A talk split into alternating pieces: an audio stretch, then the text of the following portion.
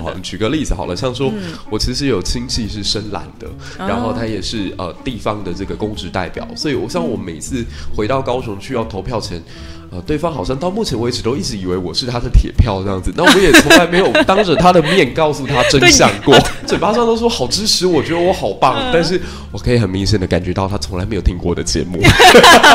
我当然相信说，群众他可能在呃某一种情绪上来的时候，他是会放弃思考的。可是大部分时候，我认为在群众没有发生运动或没有在集会的时候，其实我们的思考也没有停止过。嗯，对，所以呃，当然这看的有问题，我们去点出来没有错。但如果直接就说哦，在座的各位都是垃圾的话，这种拒绝沟通跟放弃沟通的方式，那就跟维尼没有什么两样的。你们都好笨，那我来。对，你们都在开倒车。对，你们在开倒车，你们没有意见，没有，没有，没有，没有，好，通过。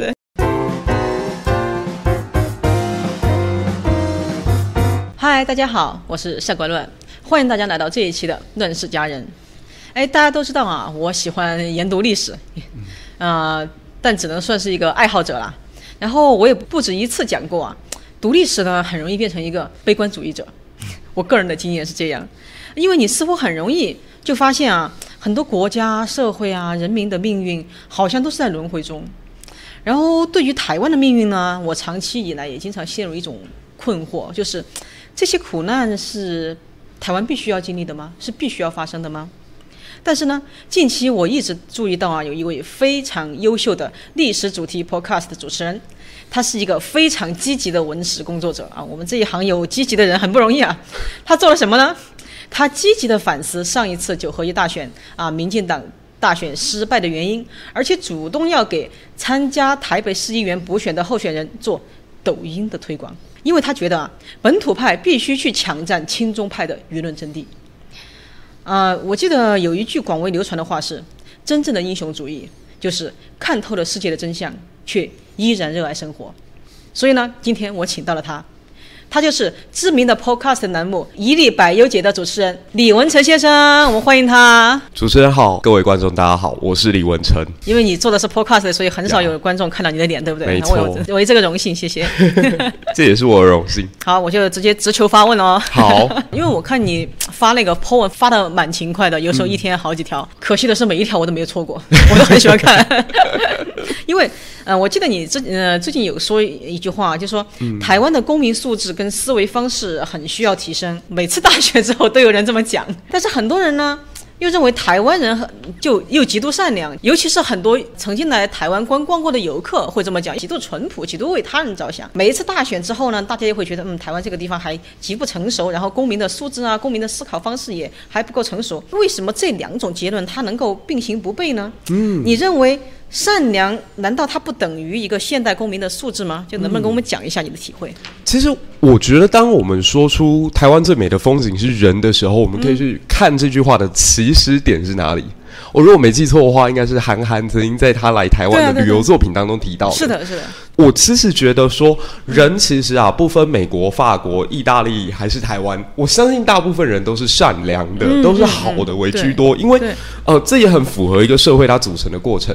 如果一个社会的群体当中，每一个人都是自私自利，而完全对公众利益不在意、不关心，甚至是一种邪恶的赛局的话，那样的社会是不会组成的。因为社会的一个基本的架构，就架构在于我们对彼此有信任。我希望说我可以做了这件事情之后，你好我也好。所以我一直都认为说，台湾人固然善良，这件事情跟我们的公民素养需不需要提升，其实听起来好像有点违背，但实际上它是两个不同的面向。我们可以同时善良，但同时也缺乏教育，就好像。百年多前啊，我我最近刚好在重新看那个蒋渭水曾经写过《临床讲》啊，我看你写的，对，他在评断说台湾到底这个社会出了什么样的问题，他就有提到啊，台湾人的那个资质很好，可能是受炎黄周公这个体系的影响，儒家文化在这里经营了几百年的时间，那没有问题，台湾人基本都是善良的，可是不求甚解。对于国际大事，他每次只要听到让自己觉得厌烦的地方，就开始头晕脑胀，开始进行不讨论，或者开始用自己非常狭隘的世界观去定义这个整个大国际。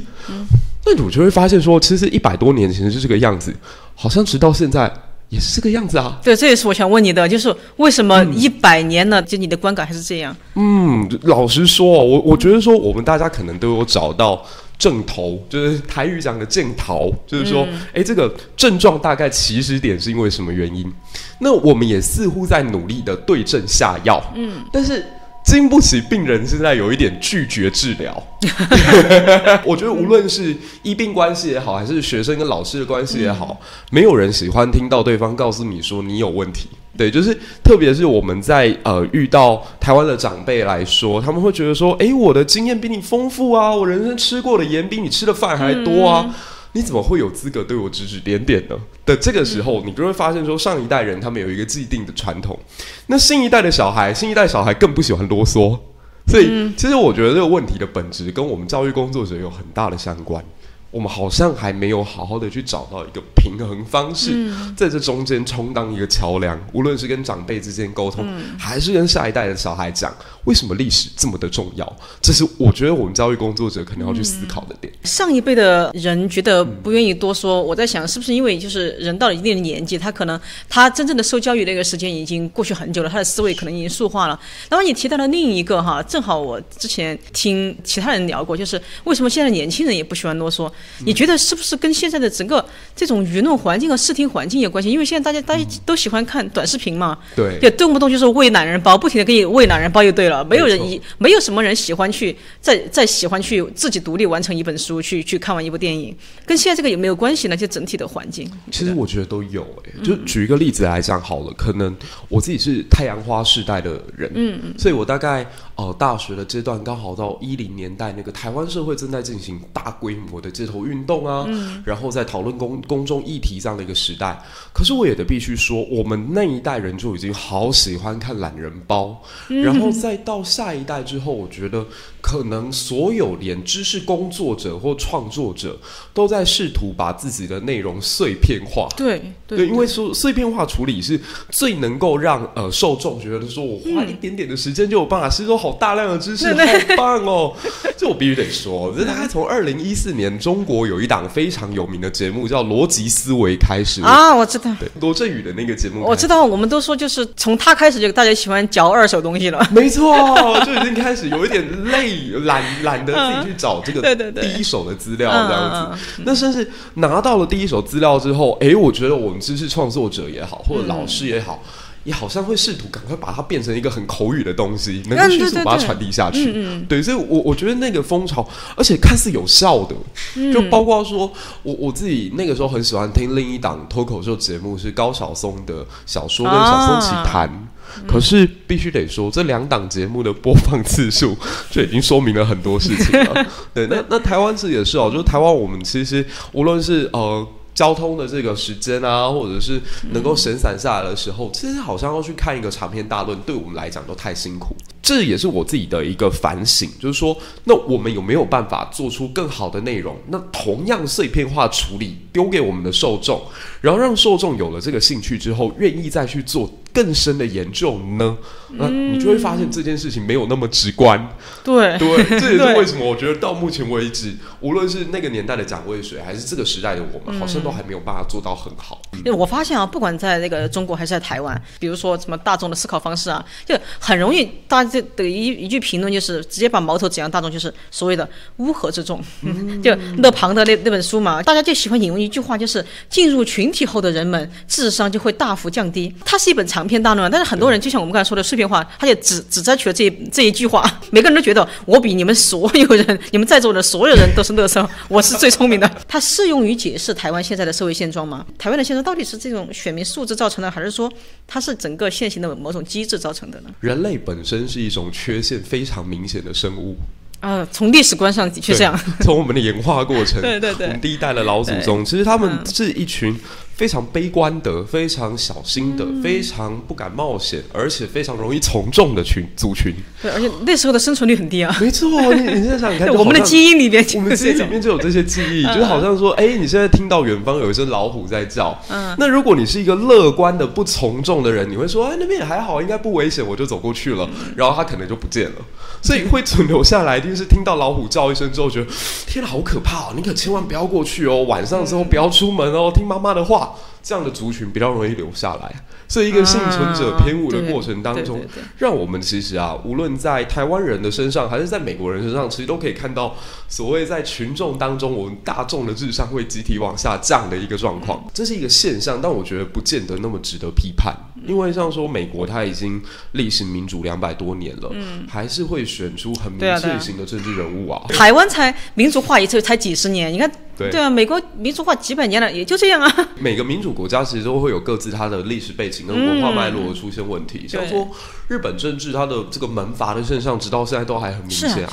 像这几天我看到那个前官房长官安倍的这个胞弟，他说他自己准备要退出政坛了，嗯，那下一个要宣布就是接下来我要交给我儿子了。然后我就当下觉得，哇，这世袭的也太明显了吧！现在明目张胆一点的。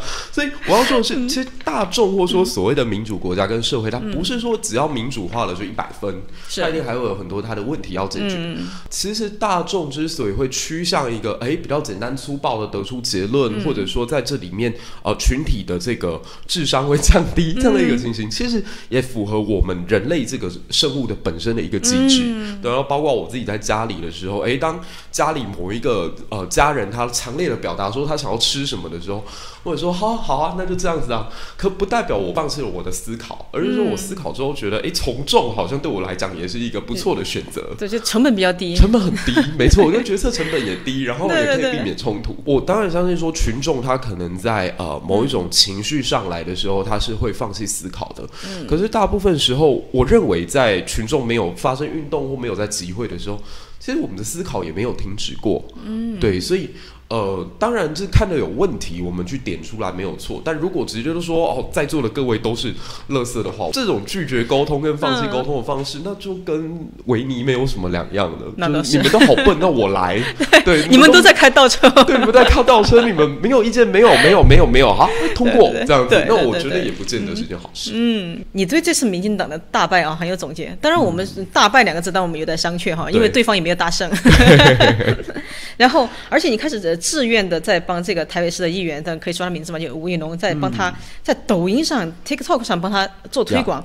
而且你认为，就是这个阵地，他被亲中的阵营所占领了吗？本土派呢，又不屑或者是警惕这个这个平台，反而让自己的人就是少了很大部分的声量。这样真的有用吗？因为。抖音的受众他也不是吴亦农的目标选民啊。是，我觉得其实这个说法我基本是认同的，就是说他可能没有办法直接打到台北市中山区、松山区这一带的选民，没有错。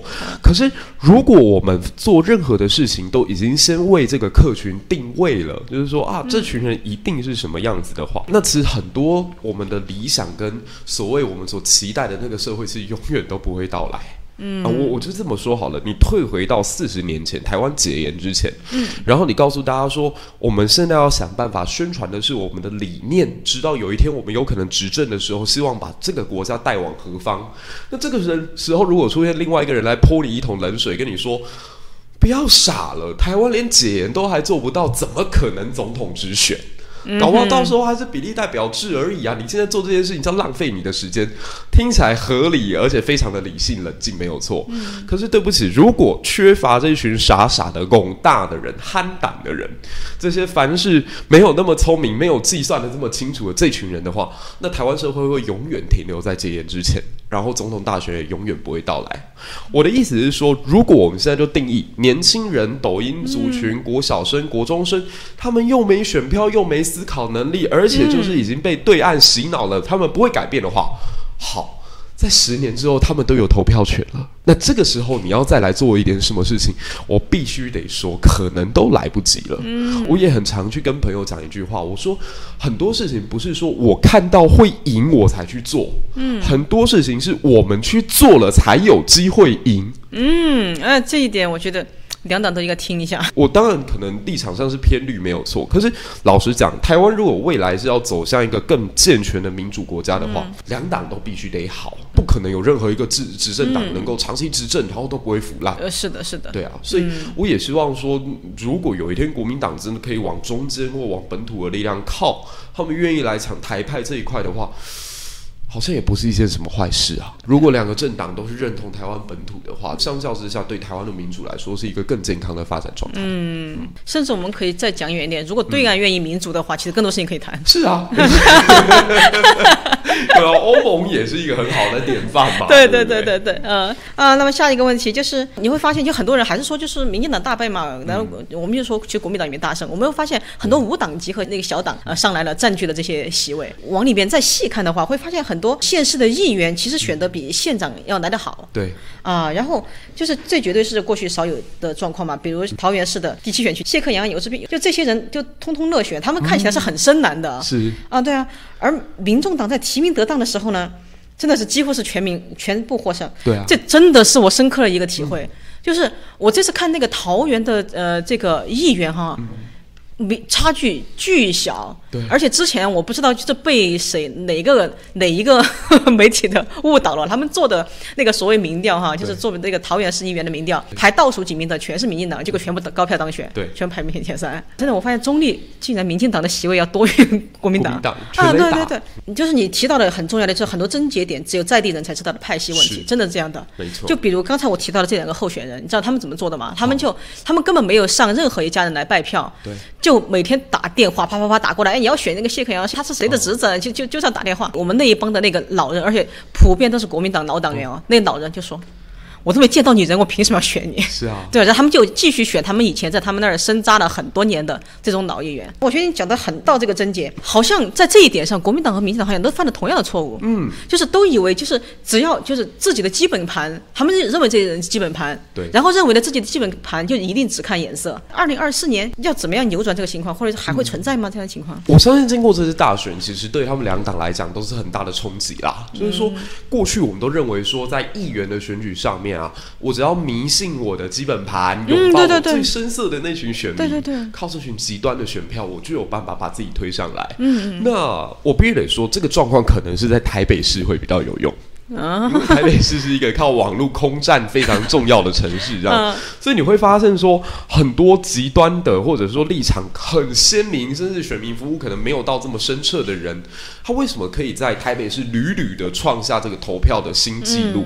是因为台北它就是一个网络战，一个靠空战，或者说大家平常其实很少真的生活在社区里面，都在工作的一个环境。可是你下到新北市都还不用过桃园，就大概已经发现说，哎，这边的。生活聚落是比较地方型的，所以很多议员他其实必须要深耕才有办法的。像我们中立区，其实这次有很多选上的民进党籍的议员，他们家好几代都在这里服务的。那可能上一届当中出了一些状况，然后变成落选头，那这一届算是卷土重来，哎，拿到了一个很不错的成绩。所以我觉得议员也好，或者说民意代表也好。最重要，你还是要回归一个本质，就是说人民把你选上来，对，就会为这个在地的人民服务。对，但大家看的就是这个。是的，那其实这是一个好事，也是一个坏事哦。为什么这样讲？是因为近期我们也会发现，其实立法院或者说立法委员。他的职权当中其实没有一项叫服务选民，是的。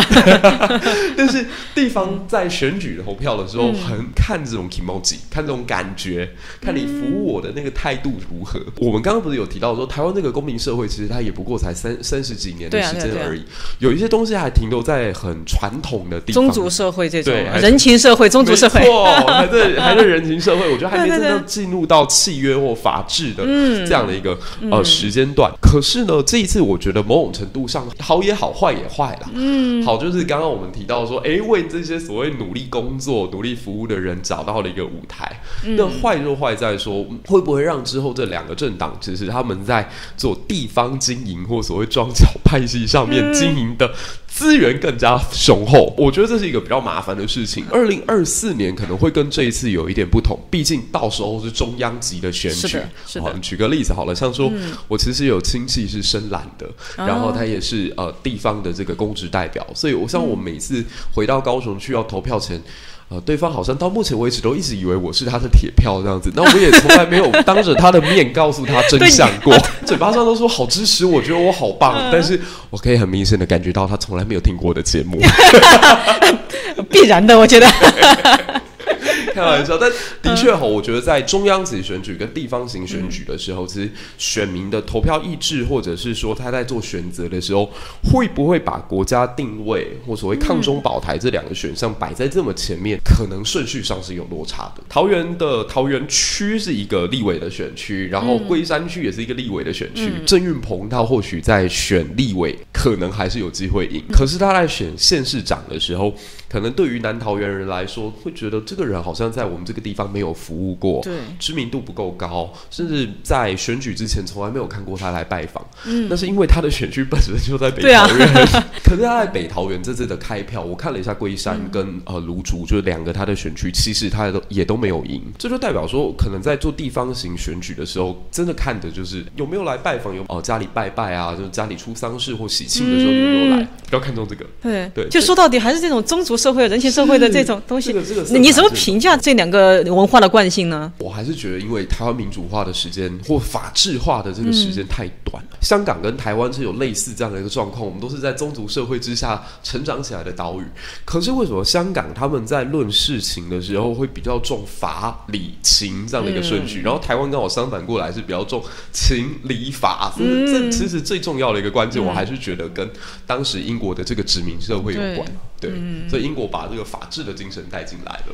脸书啊，就是现在这种 社交媒体，就是它成了一种垄断呃之势之后，它的演算方法，我经常说，也就是一种，我经常把它形容为一种 AI 霸权。呀，对，这种这种演算法以及随后越来越情绪化的对话方式啊，其实让你的受众会变得越来越有限。就相当于你喜欢什么，他你只给你推这个东西，就慢慢形成。个体化的信息茧房，类似于这种。那么，你觉得这种大平台的算法和速食化的呀、碎片化的信息啊，它真的是影响大家思考模式的元凶吗？台湾人的工作时间实在太长了，长到我们通常下班的时候只追求快速的娱乐效果。对对对。那在这样的一个情况之下，要求大家说去做那种很深彻的思考跟反省，我认为困难。嗯。可是呢，过去也不是没有这样的经验，就是说我们负责去做一件事情，就打开大家的。的某一个视角，或者用网络流行用语，打开大家的这个脑洞。嗯嗯，有了这个脑洞被打开之后，他就有更多的契机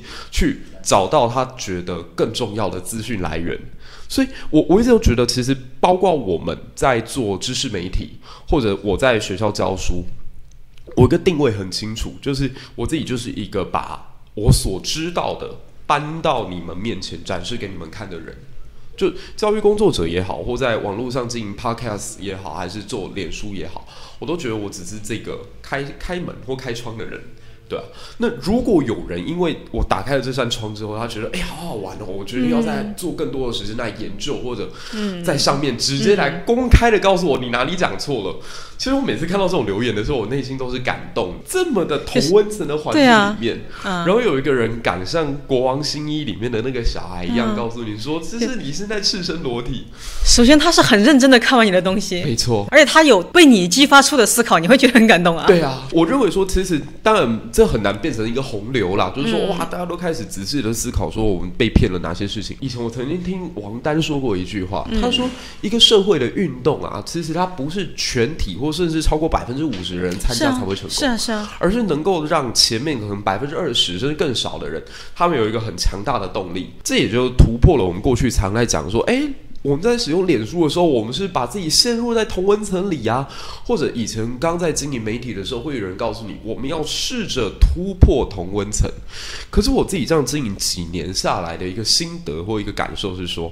我们应该要做的事情是扩大同温层，没有错，但没有必要去突破或者是跳脱它。嗯，对。你把自己搞得很不舒服，那要做什么呢？对啊，对啊。哎，我经常也这么讲，我就说同温层有什么不好？起码最初哈，我们在同温层里边，我们相互找到自己的问题，我们先自己提升，互相抱团取暖，大家先把自己的水平提高了，然后再往外扩张，你才有扩张的本钱啊。我就认为说，推特也好，Podcast 也好，YouTube 也好，甚至是抖音也好，这些相较之下可能。演算法还没有这么完全像脸书已经被 AI 霸权控制的环境，这就是我们大展身手的好地方。你说台湾为什么就是族群撕裂？就是每次那个选举就发现族群对立啊，这个立场对立啊，分歧怎么么这么大呢？这是台湾的宿命吗？真的是因为台湾它处于这种特殊的地理位置、特殊的历史，所以它的一切苦难都是必须要经历的吗？或者必须要遭受的吗？其实我觉得，的确常读历史的话，你会对很多事情有一种。为什么都已经经过这么长时间了，我们大家甚至连往前迈一步都没有做到的这样的一个？对对，感觉一直在在循环。嗯，可是如果我们再把时间拉得更长哦，就是说，我们现在如果回头看第一个千禧年到来的时候的世界，人类的进步其实是存在的，而且是明显的。只是我们必须得把时序拉长。嗯，所以我的确在读完历史的时候，我对每一个个体。也会长存一种悲观的感觉，就是我知道现在这个充满理想主义的孩子，会不会只是还没有经历过社会的毒打？嗯，所以当有一个很有理想概念的政治工作者在我面前的时候，我会觉得他是不是还没有经过几次败选的洗礼？的确不可能每个人都长保他最初的那一份理想跟初心。嗯，可是在我身边看到太多案例是。他经过了无数的毒打，仍然还在坚持奋战到底。好多民主的斗士是这个样子。从天安门事件之后受伤的那群人，还是有很多人是不放弃的。活生生的案例就摆在我们面面前的时候，如果我们这群其实并没有真的受到社会多么残忍的对待的人，都已经对世界失去了热情的话，那这些在风雨当中还在坚坚定前行的人，我们怎么对得起他呢？嗯，而且。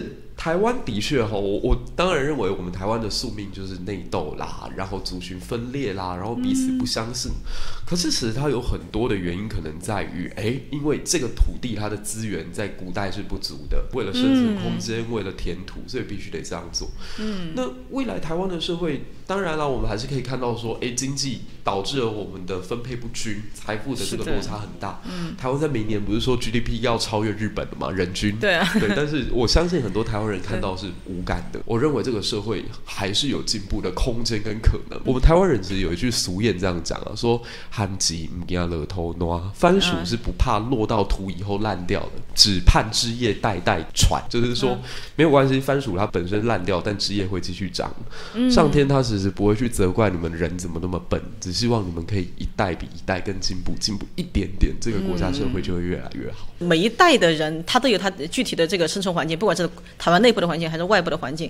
那么如果是这样的话，我们再回头来看这个历史，你觉得台湾要走出自己的宿命，完全掌控自己的命运的话，最重要的是什么？我觉得必须要搞清楚一个概念，叫独立，不是指政治上的独立而已。这个东西就很像说，我们在成年之后，很多孩子为什么会宁可在外面自己成立一个家？不是因为他不孝，不是因为他数典忘祖，更不是因为他不懂得饮水思源，而是因为独立之后，我们人才有一个比较大的空间跟范围去做自己想要做的事情。小至一个个体、一个家庭都是如此，大至一个国家社会，我认为也是这样。嗯，因为台湾很好玩，其实我我认为台湾可能百分之八九十，这开玩笑的啦，百分之八九十都是统派。只是看是跟中统还是跟美统还是跟日统而已，就是就一一定要有个靠山。对，台湾要嘛想要跟美国，就是美国你一定要来保护我，所以你在网络上会看到说，我们如果可以成为美国第五十一个州，好像也不错。一定会找一个靠山。我觉得这种思维很危险。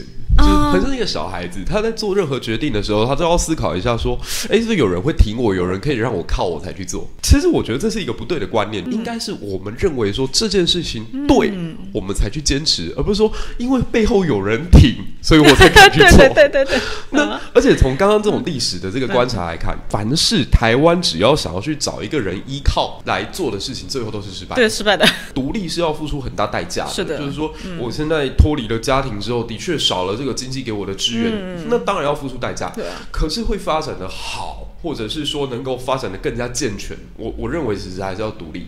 那包括个人，我们现在在看很多人他在生活不顺利的时候，他也会去抱怨：“哎，政府怎么都没有照顾我。” 可是其实关键应该是在于，我们应该怎么决策会让自己现在过得更好。我认为这是台湾可能未来下一个阶段要走出困境很重要的概念。哦，所以总结来说，就是这种独立，包括从精神到整个就是实力方面各方面的独立，相互支撑的。没错。我发现这句话也是很多人的口头禅，就是台湾教育失败。我其实我一直没搞懂他们到底指的是教育台湾的教育体系的失败，还是说台湾父母教育孩子的体失败？我也没看出来现在的年轻人哪里失败了。对啊 我觉得年轻人那他他没有独立的呃这个资本，然后他还正在打拼的，他年轻的时候还像你说的，还没有经历过那些社会毒打的时候，我觉得这是一个必然的经历啊。那我不知道你怎么看这个。陈之凡有一篇文章在讲说，要感谢的人太多了，所以就谢天吧。我觉得台湾现在就是这样，就是发现这个社会问题太大了，你就回归本源，就说一切都是教育搞出来的鬼。我只要把这个责任推到教育，你看哦，它后面会衍生出一道很有趣的讨论系统，就会开始讲说，都是因为李远哲，都是因为教改，都是因为普社大学，都是因为一零八课纲，都是因为九年一贯害的。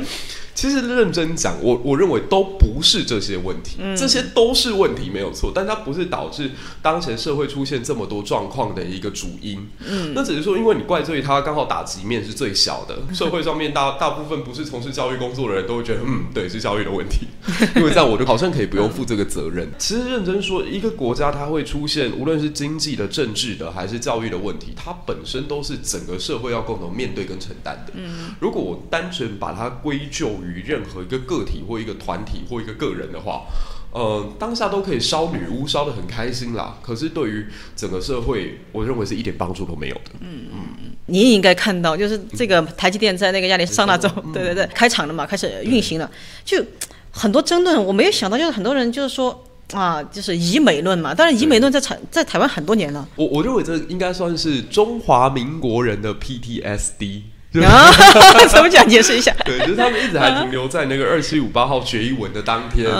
那其实要解破这个 PTSD 啊，或者说跟这群人对话的一个关键，就是让大家重新去看二七五八号决议文那个所谓把中华民国赶出联合国的法律到底是写了什么。其实它只有三句话啊，最重要的一句是将蒋介石的代表赶出联合国席位。这边其实就解破了很多问题。他赶出的不是中华民国，而是蒋介石的代表。嗯，也就是说，如果台湾现在要更往下一步去走的话，我我们必须也认清说。实际上，我们现在无论是转型正义也好，或在强调我们的政治上面，可能必须要走向独立也好，都不是要跟所谓的外省人，或者说呃跟有中国情节、跟中国认同的人宣战，而是要跟当时那个。非常集权独裁的体系，嗯，去好好的检讨这段时间到底出了什么问题。嗯，所以包括以美的这一群人，他们还停留在说美国是有可能会背叛我们的，美国是把台湾当成棋子的。呃，我我听到一种最荒谬的说法是说，美国的第七舰队在台海的任务是，万一真的双方开战，他们就将台积电给炸毁，这样子中国就不会抢走台湾的核心的这个科技，然后他们的任务就结束了，可以离开了。那这种说法，在某些深蓝的群组里面是非常非常流行的。哇！因为我自己就卧底在那里面。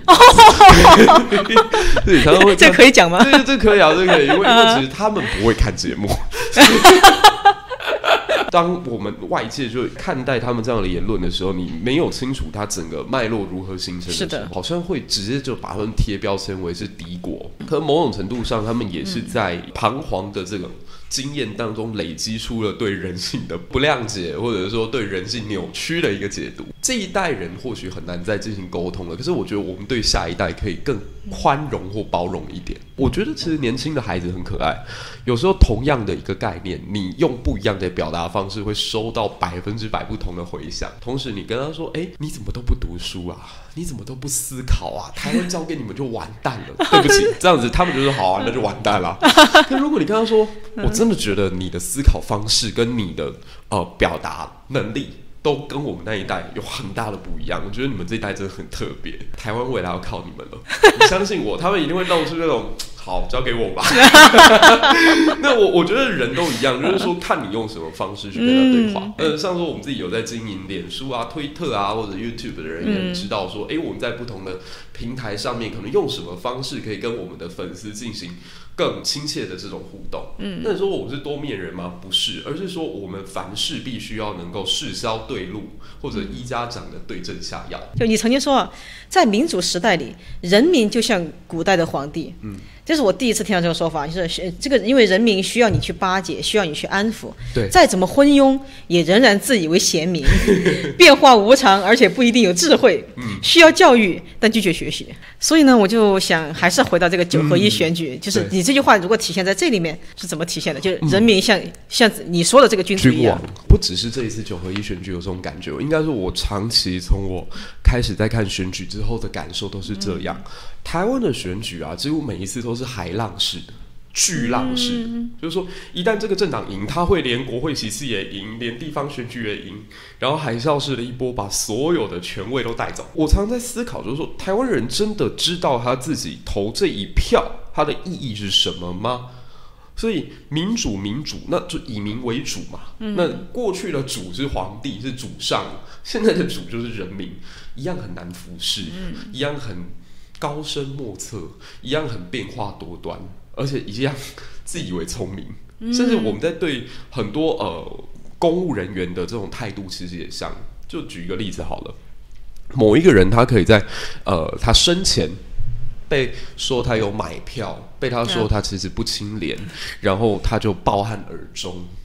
然后又过了几年之后，这个抱憾而终当年被指控为买票的人，忽然间变成一块神主牌定位在那里，告诉大家说：你们民进党人都忘了那个谁谁谁的精神了。我说的这个谁谁谁，我知道，对，陈定南我知道他。陈定南他生前他最后一次选宜兰县长的时候，是被对手吕国华说他有很大的这个弊病的问题的、啊，啊是贪污的、啊，然后是把这个地方当成自己的痉挛，把它对啊抹黑的。那后来他也落选了。对，可是在现在就是青天。对他现在又变成青天了，又重新变成一个高不可攀的地位。我一直都觉得这件事情就很像古代的于谦跟岳飞。于谦、岳飞在他生前都是因为被定了奇奇怪怪的罪，后来斩首的。嗯，可是死后那个皇帝或者说他的接班人，为了要呃重振某一种精神，又把他搬上去。可他们在生前是怎么被对待的？像说我们去年在那个疫情最为紧张的时候，好了，大家不是那个时候把卫福部的五个人称为武汉肺，五个男人又出来讲废话了啦。其实这个就很像当时在明朝末年的时候，他们在防守辽东。然后朝廷大臣每一个只要坐在北京城，就是防守辽东的超级指挥官，每一个都好会，开始各种指控说那个熊文灿哪里做不好啊，袁崇焕哪里做不好啊，袁崇焕是不是通敌这样子？可是真正把这个朝廷的人，只要一调到辽东去，那就完蛋了，完全变对手的经验包。我常在看这件事情的时候，就会觉得历史跟人性啊，或者说这种人心，几百年、几千年以来似乎都没有变，只是人民现在坐在了那个皇帝的宝座上。他常常被这个呃选举的时候会有一种口号说台湾人好有智慧，台湾人民会做出智慧的选择。但实际上，如果我们看到我们现在选上来的，像说今天而已哦，才选后才没有多久，呃，已经有一个市长，他应该快要接受司法的调查了吧？哦，我知道是谁。发现自己好像投票投的不是那么的正确，嗯这这跟很多君主一样，可是君主是会抗拒认错的，除非到了非必要的时刻，不然他是不会亲自下罪己诏的，他是，不会认错的。是的，跟人民也很像啊。那我我觉得，因为我们毕竟不是搞选举的人，嗯我们是教育工作者也好，或者说媒体的自由媒体人也好，我我认为我们要做的事情就是跟大家讲说，嘿。我们有一些问题，我们必须要面对跟处理。嗯，对，不是这样子的。我们没有自己想的这么厉害，那个油门你还是要稍微轻一点，不要一口气直接踩到底。你觉得二零二四年的选举中，本土的政党应该制定什么新的策略？像我们去做抖音这件事情，就代表我认为啊，目前的这个本土派的政党，其实是跟人民已经开始出现的距离跟落差。嗯，当然不是希望说哦，未来这个政府呢加紧预算，然后放到这个抖音平台上去，不是，而是想办法重新建构自己跟人民去对谈或沟通的管道。因为对谈跟沟通，它既不是一个上对下的概念。也不是一种完全告诉你说我在教育你的感觉，而是有点像我们这样子在对谈一个平等的关系，让一般的这种声音能够多一点的跟政府去进行沟通，我觉得是很必要的。因为其实这一次二零二二年的败选，我觉得一个很大的点在于他们迷信过往在脸书上操作就能成功这样的一个经验。嗯，对，因为我们大家从零九年那个呃脸书出现啦、然后隔年茉莉花革命之后，包括后来太阳花的运动，其实脸书。书都扮演一个超重要的角色。嗯，对，但是我们在 YT 上面，某种程度上，呃，蓝白红势力早就已经占据了那个空间，但大家也觉得没关系啊，我们二零二零还是胜选了，因为我们只要在最后关头能够抓紧几个 KOL，那我们还是有机会赢。嗯，可是这一次二零二二就明显告诉大家说，沟通是要持续。而且平常就要进行，不是到了紧要的时刻才突然间说嘿嘿嘿，我们来聊一聊，这样子不太对。就中央毕竟我觉得还是距离人民太远了。具体的政策其实他们资源都是有的，我相信管道也都是有的，只是看这些管道能不能打开而已。那这次的败选其实有好也有坏啦，坏事就是在于很多城市，我担心它未来的进步可能又会放缓。包括我自己居住的桃园，包括我也是，包括新竹跟基隆这样子。不过好事在于说，终于这个警钟有人去敲响了。嗯，而且这一次的大败，可以说，哎，很多民间人士其实早就已经预期到。对啊，对啊。可是中央可能没有感觉。仿佛是一台机器，它现在某一些神经、它某一些部位的零件是掉下来的。这次选举反而提醒了他们的作业员说：“嘿，重新上紧发条，我们这台机器如果还想持续运作的话，当前的状况是不行的。”对，所以我我觉得大家谨慎一点，警惕一点，不要凡事就大事化小，小事化了。这样的一个态度跟呃精神，我觉得去面对二零二四是危险。所以，如果说因为这次选举而让大家知道说该警惕的话，那塞翁失马焉知非福呢？大家都觉得二零二四肯定会出现一种总统的三角度选战嘛？这次谁是那个幸运儿？的确哦，我觉得经过了长达二十四年的时间，终于来一场像样的总统级的三角都了。我们这样讲会不会很对不起宋先生？这次如果说磕出来的话，的确是非常的有号召力，特别是民众党二零二二年在台北市选出来的成绩非常非常的好看，所以的确它是一股呃成熟的气候没有错。可是呢，有有两个小变数哦。第一个还是在刚刚我们提到的新竹市这个司法案件，它审判下去之后会是什么结果，这是一个变数。然后第二个变数就是郭跟柯都是不愿意屈居于副手的人。啊，这两个人的性格啊，对，所以他们能不能合得起来呢？这也是一个看点。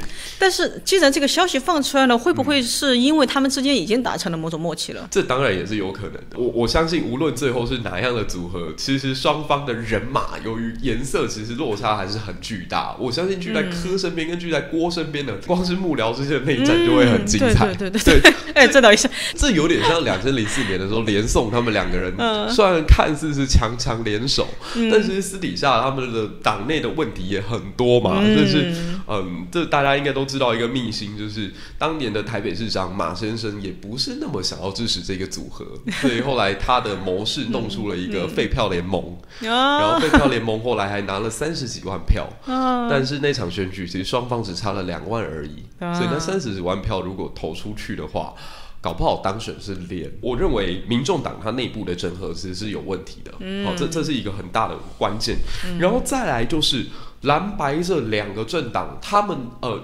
这样讲好了，台湾当成其实表面上有好多政党，但实际上就是两个大系统，一个叫讨厌民进党，呃是呃对对，我已经无数次听到这个了，就是台湾现在分两个党，一个是民进党，一个是讨厌民进党。对对，当这两个市场呃两个政党两个阵营他们要进行对决的时候，地方选举上蓝白是可以合的，所以这一次选举台北市其实并没有杀到刀刀见骨，嗯，但是。如果真的到总统大选，总统那只有一个位置，那倒是。对啊，蓝白阵营势必一定会有一战，他们不可能维持是在二零二二年这个时候这种彼此和谐，或者偶尔只是刺你一下、刺我一下的这种小打小闹。嗯，到时候两个政党也一定会为了竞争这最后的一个席位而出现杀到刀刀见骨的状况。嗯，所以当然，我认为这一局如果最后是萨卡都，那还是跟两千年有一个很相近的地方。就是民进党有可能从中获利，嗯，因为这一次民进党的总票数，除了是在北三都就基隆、新竹、桃园三个地方大量流失以外，其他城市反而比起二零一八都有成长，这是一个很有趣的点。然后虽然都有成长，可是他们在自己的传统基本营，包括屏东、包括台南，都选的非常的难看。是的，对，那可能跟他们提出来人选有关。哦，就是我们刚刚在提到那个九合一大选，说议员选的比市长好看，我相信跟提名也有关联啦。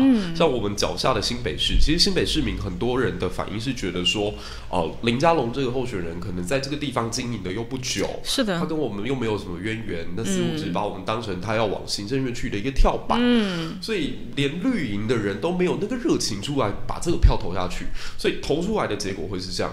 可今天如果换成是赖清德要选总统的时候，我相信他在台南绝对不会只有现在黄伟哲拿到的票数，嗯，他在自己的故乡新北也不会只有林佳龙现在拿到的票数。那也就是说，民进党在总统大选的盘，如果赖清德可以成功整合的话，那至少是四成五起跳的。嗯，蓝白阵营只要柯文哲一不小心越过了百分之十，蓝白就要输了。我认为说，如果二零二四还是一个萨卡度的一个状况的话，那可能对赖清德来说是相对有利。